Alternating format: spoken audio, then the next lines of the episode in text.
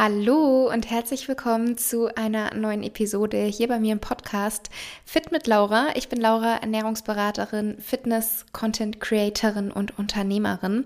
Und meine großen Leidenschaften und die Themen, über die ich spreche, sind Ernährung, Training, körperliche und mentale Gesundheit. Und dazu zählt auch die Frauengesundheit. Im Oktober 2023 haben wir bereits hier im Podcast über zyklusbasiertes Training und Ernährung gesprochen. Und zu dieser Episode habe ich damals zahlreiche positive Rückmeldungen bekommen, was mich sehr gefreut hat, weil ich persönlich das Thema bzw. die Themen rund um unseren Körper, rund um unseren Zyklus auch wahnsinnig spannend finde. Und deswegen dachte ich mir, es wäre an der Zeit, eine neue Episode zu produzieren, die sich erneut um das Thema Periode und Zyklus widmet. Denn schließlich betrifft es uns ja alle als Frauen. Und wie gesagt, ich finde das Thema wahnsinnig spannend und ich finde es auch sehr hilfreich und wichtig, bei vielen Prozessen in unserem Körper einfach Hintergrundwissen zu haben und so zu verstehen, warum viele Körpervorgänge eigentlich so ablaufen, wie sie es tun.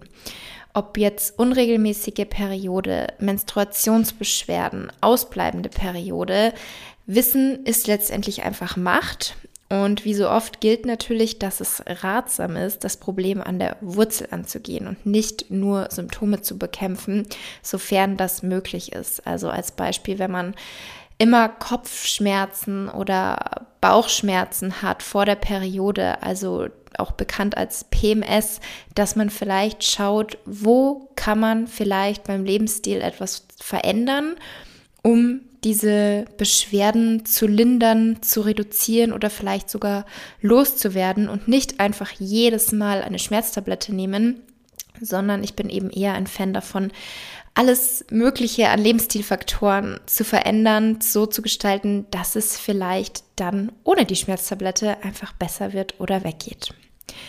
Die heutige Episode wird unterstützt durch Snacks, Periodenunterwäsche.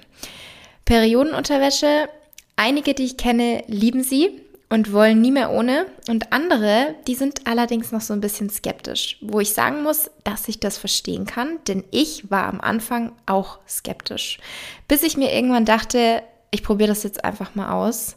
Und seitdem liebe ich sie. Und genau deswegen möchte ich euch heute dazu ermutigen, sie einfach mal zu testen. Also mit meiner Erfahrung, die ich jetzt gemacht habe, kann ich sagen, ich möchte euch diese Skepsis, die ihr vielleicht auch noch habt, nehmen und euch sagen, probiert es einfach mal aus. Je nachdem, wie stark deine Tage sind oder wie du dich wohler fühlst, kannst du einzeln Periode, Periodenunterwäsche verwenden oder auch als Ergänzung zum Tampon oder zur Menstruationstasse. Und dabei sind wir auch schon bei Vorteil Nummer eins: Du gibst weniger beziehungsweise vielleicht auch gar kein Geld mehr für Tampons oder Binden aus. Und damit einher geht auch Vorteil Nummer zwei weniger Abfall durch Einwegprodukte. Und du kannst die Periodenunterwäsche acht bis zwölf Stunden tragen. Es gibt bei Snacks vier unterschiedliche Stärken. Also es ist für jede Frau was dabei, beziehungsweise auch für jeden Tag. Es gibt ja immer unterschiedlich starke Tage. Und ausgestattet sind die Snacks Panties mit einer dreilagigen Textiltechnologie, die Feuchtigkeit von der Haut leitet, sie absorbiert und vor dem Auslaufen schützt. Also ich kann euch wirklich sagen, ich bin noch nicht ausgelaufen. Und ich fühle mich wirklich sicher mit der Periodenunterwäsche. Ähm, also ich habe die jetzt auch schon zu unterschiedlichsten ähm, Events, sage ich jetzt mal, angehabt, sei es bei einem längeren Flug, da fühle ich mich damit auch einfach so wohl und sicher, weil eigentlich finde ich, ist es ja an so einem Reisetag wirklich unangenehm, da seine Tage zu bekommen, aber dieses Pech hatte ich jetzt schon einige Male, aber habe mich mit meiner Periodenunterwäsche einfach trotzdem immer sicher und wohl gefühlt. Und es ist auch ein antibakterieller Schutz bei den Panties, um eben Gerüche zu vermeiden. Die Pflege ist auch ganz einfach. nach dem Tragen einmal mit kaltem Wasser ausspülen, dann bei bis zu 60 Grad waschen, ganz normal mit der restlichen Wäsche und trocknen lassen und wiederverwenden. Und ich persönlich liebe Snacks einfach, weil die Periodenunterwäsche so angenehm und bequem zu tragen ist.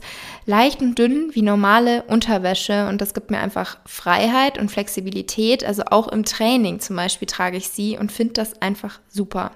Und ich kenne auch ein paar Mädels, die mir berichtet haben, dass sie immer starke Krämpfe hatten mit Tampons und jetzt, seitdem sie zu Periodenunterwäsche gewechselt sind sozusagen, schwärmen sie, weil es einfach deutlich besser ist. Bei manchen Mädels sind die Krämpfe sogar weg. Also auch dahingehend ist es definitiv ein Versuch wert. Und deswegen, wie gesagt, ich kann und möchte euch einfach ermutigen, es einfach mal zu testen. Zum einen könnt ihr mit meinem Code FITLAURA20, schreibe ich euch auch nochmal in die Beschreibung mit Link, 20% sparen. Und zum anderen gibt es bei Snacks eine 60 Tage Geld-Zurück-Garantie. Also wirklich ideal, um es einfach mal zu testen und um dich selbst zu überzeugen. Das Thema Krämpfe während oder auch vor der Periode habe ich jetzt gerade schon angesprochen. Etwas anderes, was auch viele Frauen und Mädels betrifft, sind Verdauungsprobleme oder Blähungen während der Periode. Unsere Hormone können unsere Verdauung beeinflussen, sodass sich diese im Laufe des Zyklus verändern kann. Zwei Hauptverursacher hier sind einmal das Hormon Progesteron und die Prostaglandine. Mach dich erstmal deswegen nicht verrückt oder schäm dich, weil ich kann dir wirklich sagen, du bist damit nicht alleine, wenn du Verdauungsprobleme oder Blähungen vor und während der Periode hast. Während der zweiten Zyklushälfte wird vermehrt Progesteron gebildet. Und das ist dafür verantwortlich, dass die Gebärmutterschleimhaut aufgebaut wird. Also, dass unser Körper auf eine mögliche Schwangerschaft vorbereitet wird. Und unser Magen-Darm-Trakt wird dadurch etwas träge. Und bei manchen Frauen kommt es daher zu Verstopfung oder auch zu Blähungen. Während der Periode, also wenn die Blutung beginnt, sinkt die Progesteronkonzentration dann wieder und die Verdauung wird in Schwung gebracht und die Probleme mit der Verstopfung verschwinden meist wieder. Direkt vor der Menstruation schüttet unser Körper zudem die Botenstoffe Prostaglandine aus und diese signalisieren unsere Gebärmutter, dass sie sich zusammenziehen soll. Und der Körper stößt dann die Schleimhaut ab. Das ist dann die Blutung, also die Menstruation beginnt. Und diese Botenstoffe können auch im Darm für Kontraktionen sorgen, sodass die Verdauung dort beschleunigt wird und die Wasseraufnahme im Darm beeinflusst werden kann. Und das wiederum kann dann zu Durchfall und oder Blähungen führen.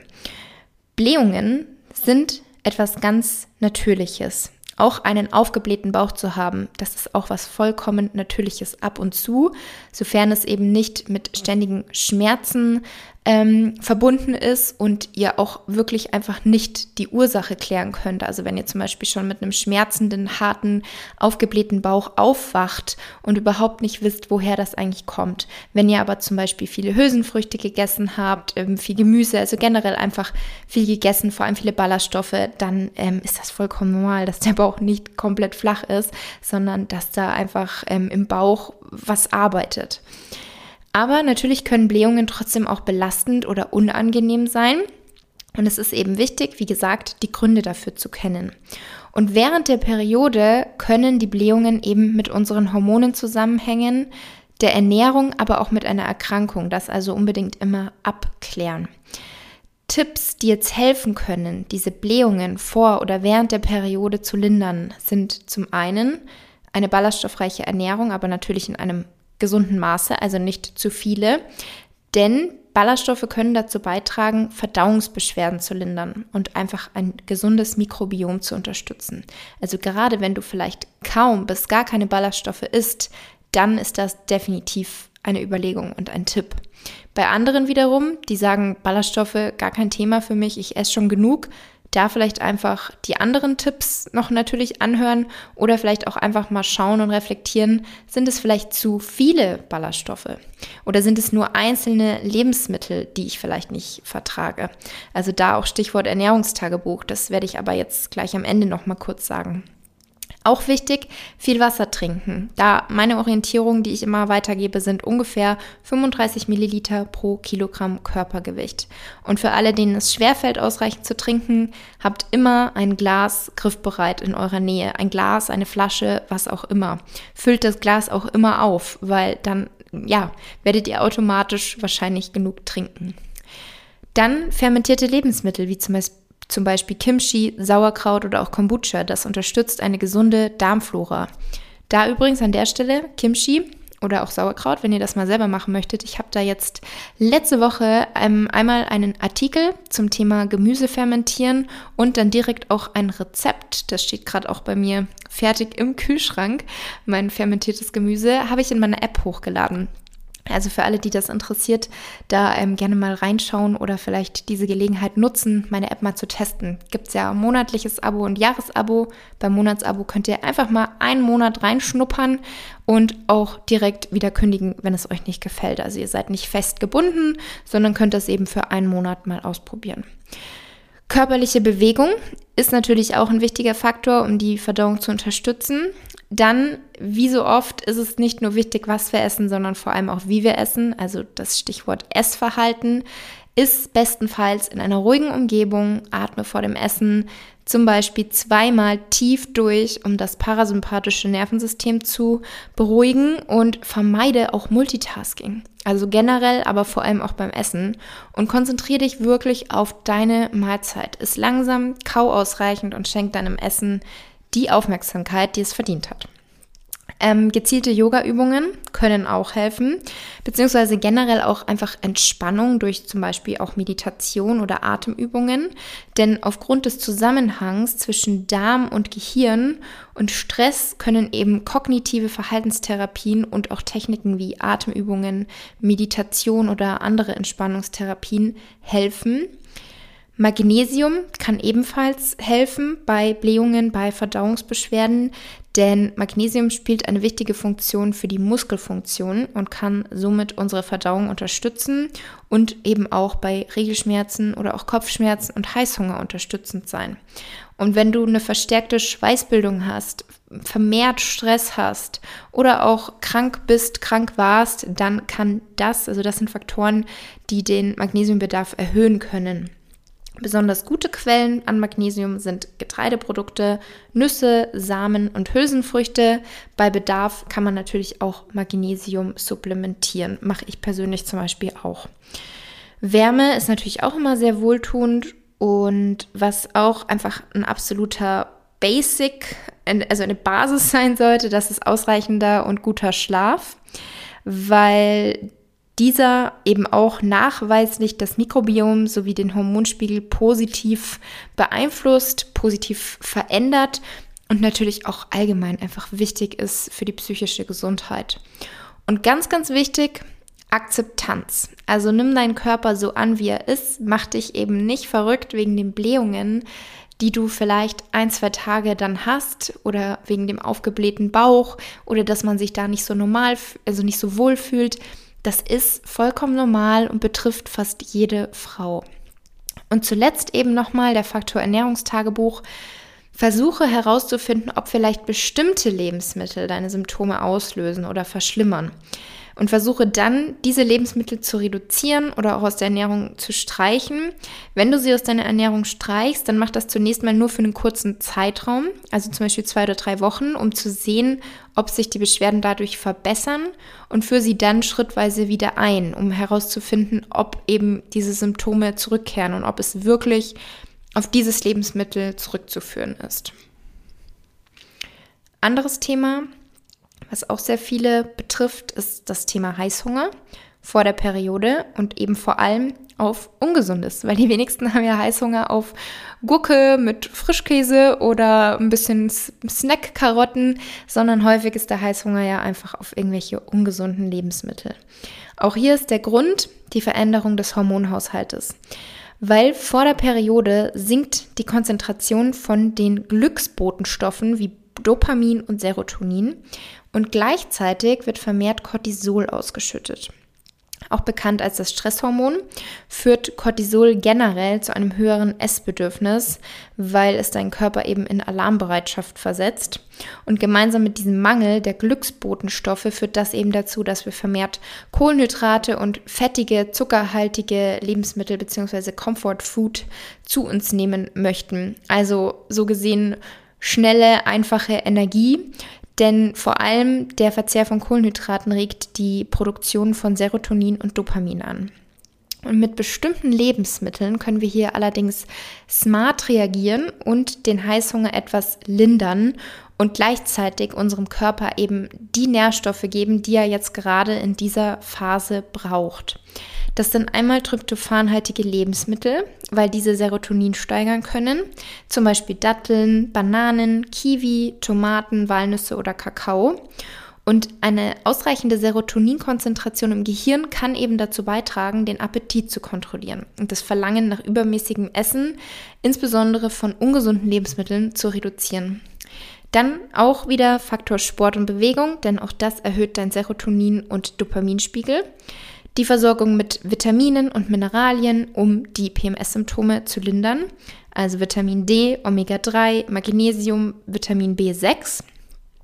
Dann finde ich auch wichtig oder hilfreich, gesunde Alternativen für diese Heißhungergelüste zu haben.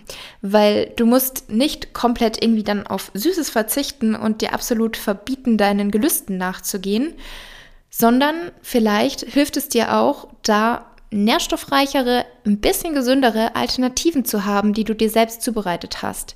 Schau da am besten mal entweder bei meinem Instagram-Profil oder gerne eben auch in meiner App vorbei. Vielleicht hast du auch meine Kochbücher, da sind ja auch jede Menge süße Rezepte drin, ähm, jede Menge Muffin, Kuchen, Snack-Rezepte die dir da vielleicht helfen. Da ist auch einiges dabei, was sehr schokoladig ist. Also, weil ich persönlich finde ja Schokolade ähm, oder auch eben alles ja so mit Kakao einfach äh, sehr, sehr ansprechend und verführerisch und ja, aber offensichtlich eben auch hilfreich beim Thema Heißhunger oder auch Krämpfe vor der Periode.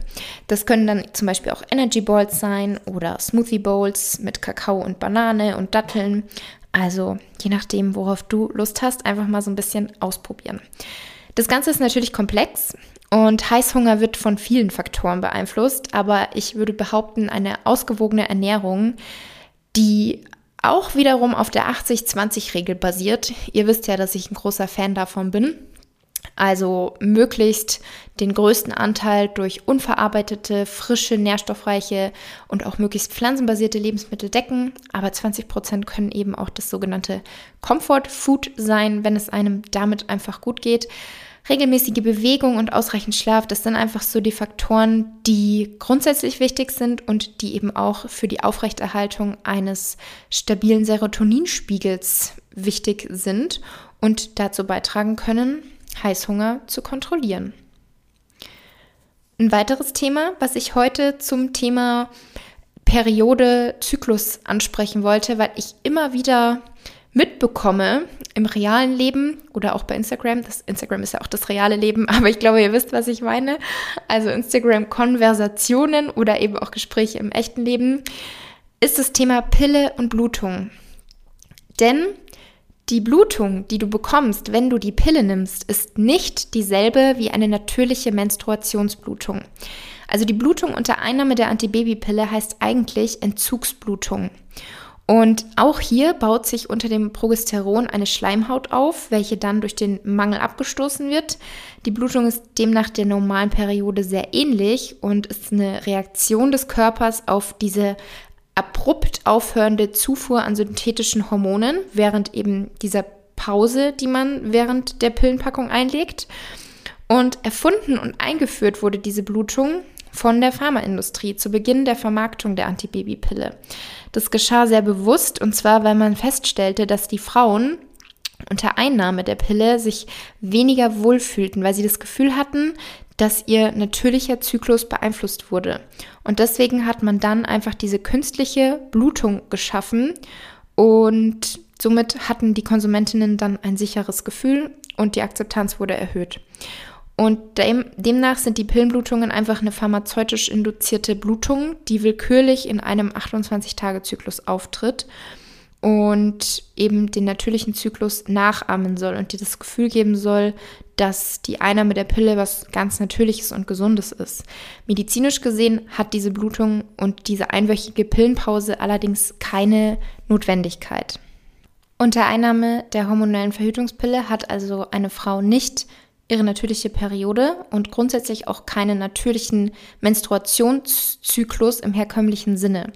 Denn die Pille beeinflusst den Hormonhaushalt im Körper und unterdrückt den normalen Menstruationszyklus, um eben eine Schwangerschaft zu verhindern. Also die Pille enthält Hormone, die den Eisprung unterdrücken und ohne Eisprung gibt es auch keine natürliche Menstruation. Und damit nun zum letzten Thema. Ausbleibende Periode. Ein Thema, welches ihr sicherlich schon von mir kennt. Da gibt es ja auch schon einige separate Episoden, die ich diesem Thema gewidmet habe, weil ich selber eben davon betroffen war, dass ich zwei Jahre lang keine Periode hatte. Bei mir war das damals, ich habe die Pille genommen, habe während dieser Zeit, als ich die Pille genommen habe, eben sehr viel trainiert, ähm, mich damit auch sehr gestresst, hatte einen niedrigen Körperfettanteil. Irgendwann habe ich die Pille dann abgesetzt und meine Blutung kam nicht. Ob ich diese Blutung, also ob ich meine natürliche Periode auch davor bereits nicht gehabt hätte, also ich hoffe, ihr versteht, wie ich meine, weil ich habe es natürlich erst festgestellt, dass ich meinen natürlichen Zyklus nicht habe und meine Hormone nicht im Gleichgewicht sind, als ich die Pille abgesetzt habe. Währenddessen konnte ich es ja gar nicht wissen, weil ja die Pille das Ganze sozusagen überdeckt hat. Und dann hat es eben super lang gedauert, bis ich nach dem Absetzen der Pille meine Periode wiederbekommen habe. Und Faktoren, die da natürlich eine große Rolle spielen, waren oder sind grundsätzlich bei Frauen, die von der sogenannten hypothalamischen Amenorrhoe, wie gesagt, da habe ich auch schon einige separate Episoden dazu, ähm, sind eben Stress durch zu viel Sport oder und durch restriktive Ernährung, einen generellen Energiemangel, zu wenig Kohlenhydrate in der Ernährung, auch allein das kann ein Grund sein, eine sehr strikte, ähm, extreme Diät in der Vergangenheit, zu viel intensives Cardio-Training oder generell zu intensives Training. Also da gibt es unterschiedliche Faktoren, die häufig auch einfach zusammenspielen und dazu führen können, dass die Periode ausbleibt. Und viele Frauen sind froh, wenn ihre Periode ausbleibt. Aber da sage ich ganz ehrlich, wahrscheinlich nur, weil sie sich den Risiken, die damit einhergehen, nicht bewusst sind denn die Menstruation ist ein sehr wichtiges Vitalzeichen für die Gesundheit der Frau, genauso wie die Atmung, der Puls oder auch die Körpertemperatur. Deswegen solltest du, wenn du eine länger andauernde Amenorrhoe, also länger andauernde ausbleibende Periode hast, unbedingt herausfinden, warum dieses Vitalzeichen bei dir nicht auftritt, also warum das so ist. Denn eine ausbleibende Regel sollte immer als ein Signal des Körpers angesehen werden. Klar, wenn du mal zwei, drei Monate eine unregelmäßige Periode oder ausbleibende Periode hast und vielleicht sogar selbst reflektierst und feststellst, hm, ja, ich habe gerade eine stressige Phase, ich habe vielleicht zu viel zu tun in der Arbeit oder bei meinen privaten Beziehungen, da ist gerade sehr viel los. Gleichzeitig führt das vielleicht auch zu einem unregelmäßigen Essverhalten. Vielleicht bist du so ein Mensch, der einfach bei Stress etwas weniger isst, unregelmäßig isst. Wenn du da eben reflektieren kannst, okay, das könnten die Ursachen sein und ich weiß, das ist absehbar, das legt sich wieder. Ähm, ich kann das Ganze selber wieder steuern und ins Gleichgewicht bringen ja, dann bleibt sie eben deswegen zwei, drei Monate unregelmäßig. Wenn das aber länger ist und du veränderst nichts oder du weißt, es wird sich nichts verändern, dann ja, sehe das wirklich als ein Signal an und versuche die Sache bei der Ursache zu packen. Und die sogenannte Amenorrhoe kann eben viele Ursachen haben, wie gerade schon gesagt und nicht die Amenorrhoe an sich, also nicht diese ausbleibende Periode an sich, sondern eben die Ursache kann gesundheitliche Risiken mit sich bringen. Und Zyklusstörungen deuten generell häufig auf ein Ungleichgewicht im Hormonhaushalt hin, oft einen Östrogenmangel. Und mögliche Folgen einer Amenorrhoe sind vorübergehende Unfruchtbarkeit, ein erhöhtes Risiko für Osteoporose oder Osteopenie, die sogenannte Knochenbrüchigkeit, als Folge der Abnahme der Knochendichte, ein erhöhtes Risiko für Herz-Kreislauf-Erkrankungen, ein erhöhtes Risiko für psychische Erkrankungen wie Depressionen, Angstzustände oder Stimmungsschwankungen. Und Studien zeigen auch, dass ein langfristig niedriger Östrogenspiegel mit einem höheren Risiko für Demenz und Alzheimer verbunden ist. Und auch wenn du keine Kinder bekommen möchtest, ist ein gesunder Zyklus enorm wichtig für deine Gesundheit. Also Störungen in unserem Hormonsystem können Auswirkungen auf den gesamten Körper haben und nicht nur auf unsere Fruchtbarkeit. Und wie ich schon gesagt habe, häufige Ursachen sind eben Stress, die Essgewohnheiten, Untergewicht, Gewichtsverlust in kurzer Zeit, ein zu intensives Sportpensum, aber auch Erkrankungen können dahinter stecken. Deswegen sollte man das unbedingt abklären. Und jede Frau ist einfach individuell. Also jede Frau reagiert unterschiedlich sensibel auf diese verschiedenen Faktoren. Also jeder hat quasi so ein anderes Level, bis zu dem man belastbar ist und bis das Fass eben überläuft. Deswegen da wirklich auf dich schauen, reflektieren, was kann bei dir die Ursache sein. Und bei mir hat es auch zwei Jahre gedauert, bis ich bereit war, etwas zu verändern, bis ich wirklich bereit war zu sagen, okay, ich schraube mein Sportpensum runter, beziehungsweise ich habe dann eine komplette Pause gemacht und zugenommen. Und genau deswegen versuche ich eben immer mit meinen Erfahrungen, mit meiner Geschichte und auch meinem ganzen Wissen, was ich mir eigentlich in dieser Zeit angeeignet habe, euch da zu ermutigen, diesen Schritt eben auch zu gehen, weil es ist einfach viel, viel wichtiger, dass eure Hormone im Gleichgewicht sind, dass euer Körper gesund ist, sich sicher fühlt und die Energie bekommt, die er benötigt und dementsprechend auch einen gesunden Zyklus hat, als irgendwie einer bestimmten Form, einem bestimmten Gewicht oder Körperideal hinterher zu rennen. Ja, das sind meine Schlussworte für heute. Ich hoffe, euch hat die Episode gefallen. Wenn es weitere Themen oder auch bestimmte Fragen gibt zu dem Thema Zyklus, Periode, Frauengesundheit, dann schreibt mir gerne jederzeit. Ich freue mich. Ich freue mich auch immer sehr über euer Feedback, sei es ähm, eine Bewertung bei Spotify oder Apple Podcast oder auch über äh, Instagram. Eure Nachrichten, da freue ich mich auch immer total. Und jetzt wünsche ich euch noch eine wunderschöne Woche.